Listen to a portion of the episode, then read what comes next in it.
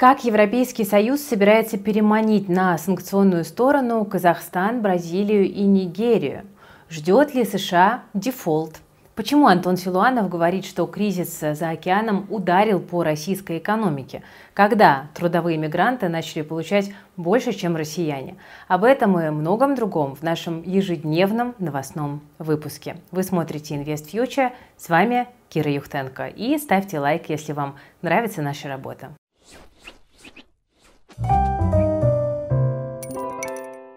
Итак, друзья, приближается дедлайн по увеличению американского госдолга до уровня 31,4 триллиона. И все еще непонятно, договорятся ли в правительстве США по нему.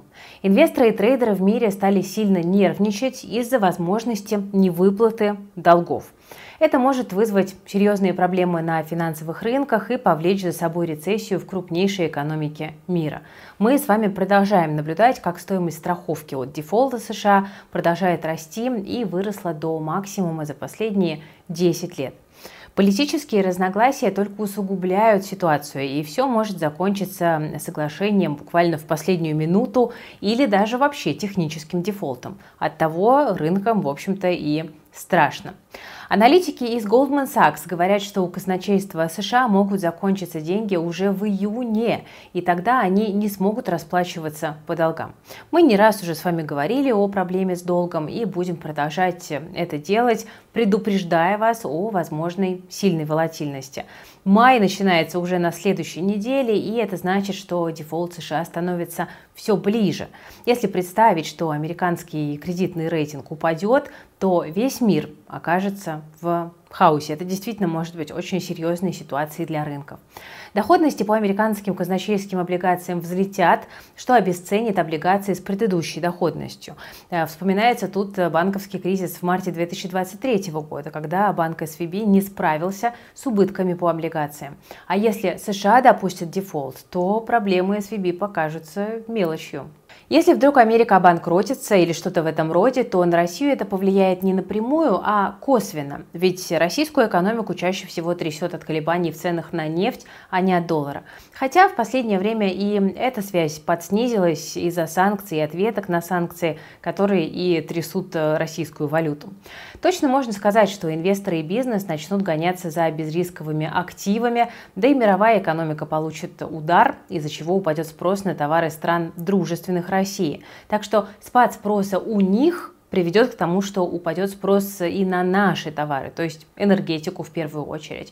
Ну и, конечно, евро с юанем может трясти вверх-вниз, потому что у них с Америкой тоже связь довольно крепкая. И это все, друзья, нужно учитывать.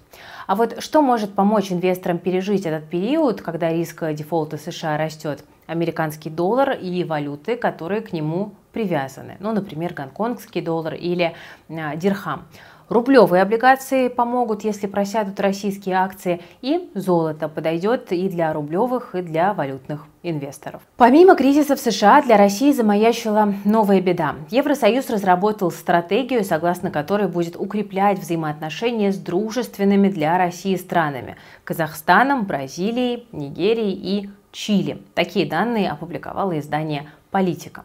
В первую очередь ожидается призыв э, к возможным выгодным торговым соглашениям, но документ выходит далеко за рамки этого, предполагая, что Евросоюз может опираться на энергетику, миграцию, экономический рост или координацию в области безопасности.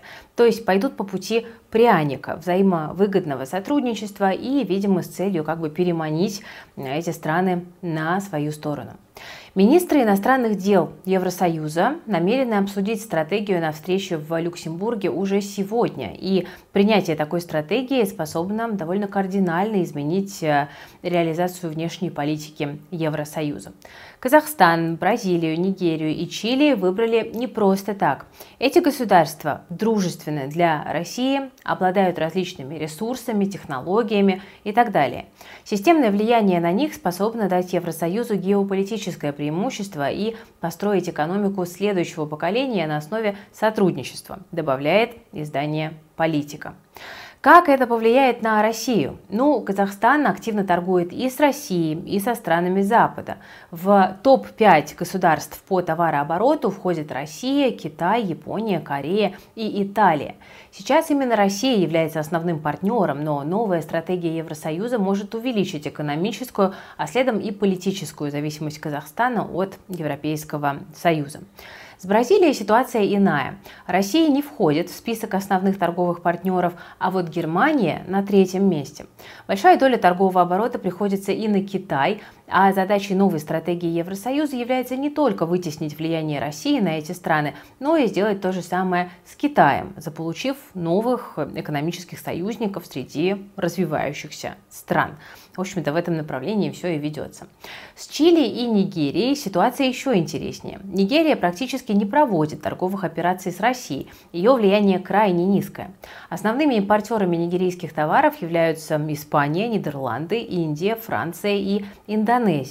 А Чили ведет торговлю с Россией э, сырьем, металлами и продуктами нефтехимии, но доля заметно меньше стран Евросоюза, США и других. Ну, пожалуй, ключевой партнер из списка стран для России – это все-таки Казахстан. Параллельный импорт, географическая близость, историческая связь этих стран существенно сплотили оба государства в торговых отношениях. И новая стратегия Евросоюза способна эти отношения, если не подорвать, то замедлить их рост и сместить приоритеты. То есть таким образом новая стратегия Евросоюза действительно способна оказать влияние на экономические отношения стран. Особенно болезненно скажутся изменения в торговле с Казахстаном. Если Евросоюз действительно сможет предложить государствам из списка э, по-настоящему привлекательные пряники, то их внешняя политика и торговые приоритеты могут поменяться. И российской экономике тоже нужно э, держать это в фокусе.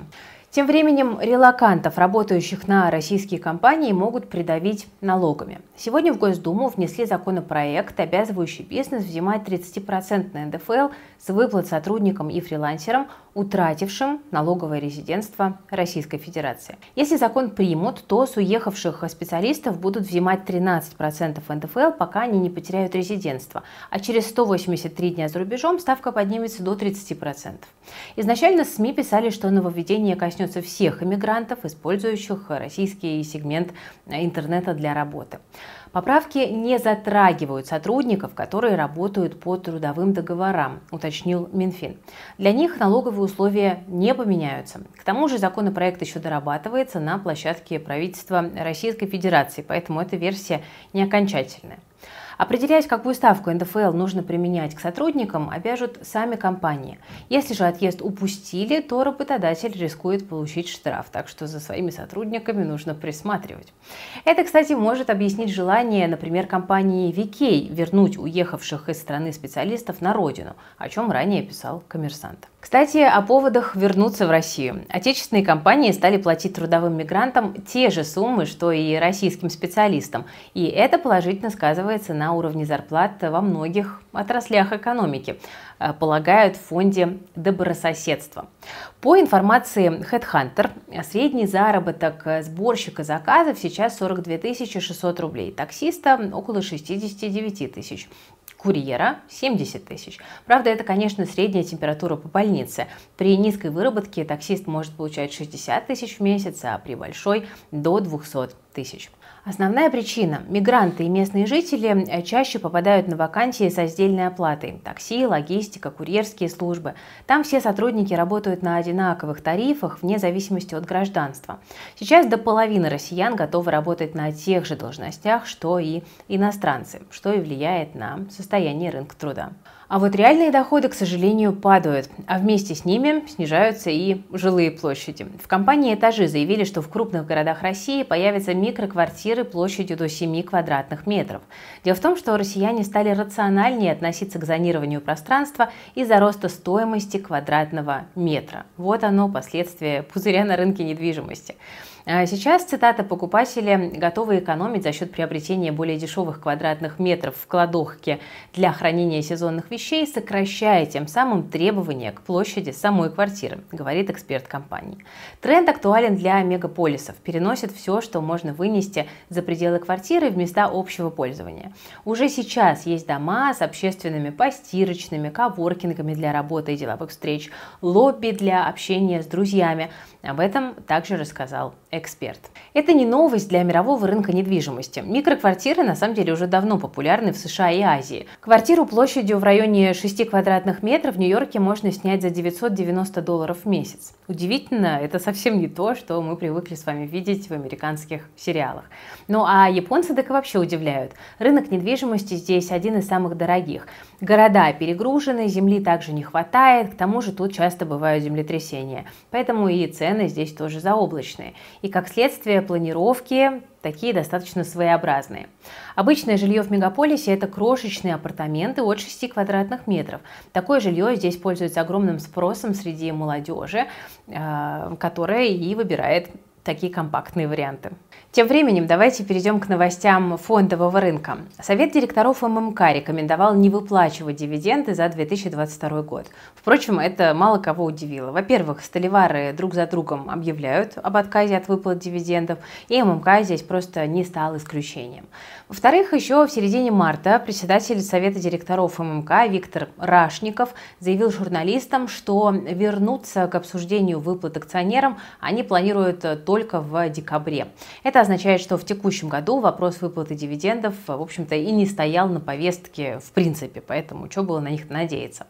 В-третьих, сейчас частным компаниям опасно сильно отсвечивать. Решишь порадовать акционеров, выделишься из толпы, а тебе еще один какой-нибудь win windfall tax прилетит.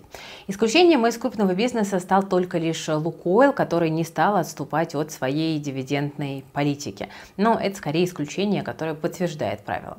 Как я уже сказала, мало кого решение ММК удивило, поэтому и акции особенно не упали. Отказ от выплаты дивидендов уже был заложен в цене. Бумаги потеряли лишь полпроцента, ну, в общем-то, в рамках падения всего а, индекса московской биржи. Давайте перейдем к другим событиям на российском рынке. Детский мир еще в конце прошлого года удивил инвесторов объявлением о планах трансформироваться из публичной в частную компанию а, путем выкупа акций у несогласных акционеров.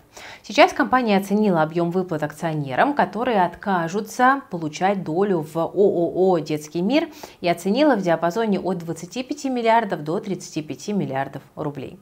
Пока точное количество таких акционеров не неизвестно, поэтому оценка имеет разброс. Но предполагается, что добровольное предложение о продаже акций будет проходить с мая-июня по август 2023 года, а обязательное с августа до сентября.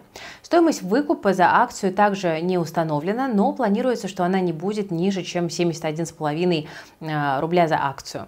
В общем-то, около того сейчас акция и торгуется. В конце 2022 года компания уже утвердила реорганизацию в форме выделения из нее ООО «ДМ», выкупив у акционеров, э, не согласных с реорганизацией или не участвовавших в собрании по этому вопросу, 3 э, миллиона 211 тысяч 864 акции стоимостью 71,5 рубля. То есть на выкуп будет направлено почти 230 миллионов рублей.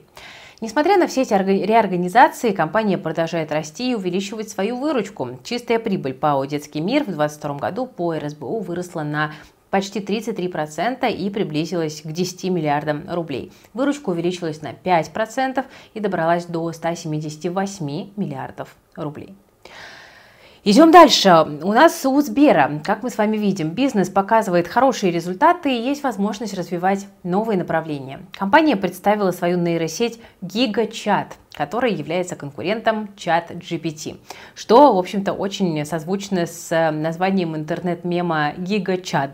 Это сильный, брутальный, накачанный мужчина. Видимо, свой продукт Сбер видит именно так.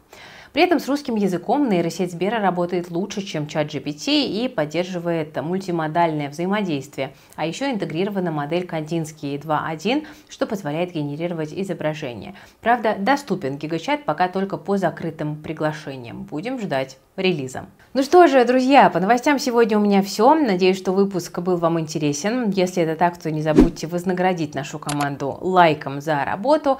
Подписывайтесь на InvestFuture, если вы еще не подписаны. А все полезные ссылки на наши ресурсы вы найдете в описании к этому видео. С вами была Кира Юхтенко. Берегите себя, своих близких, свои деньги. Всем пока.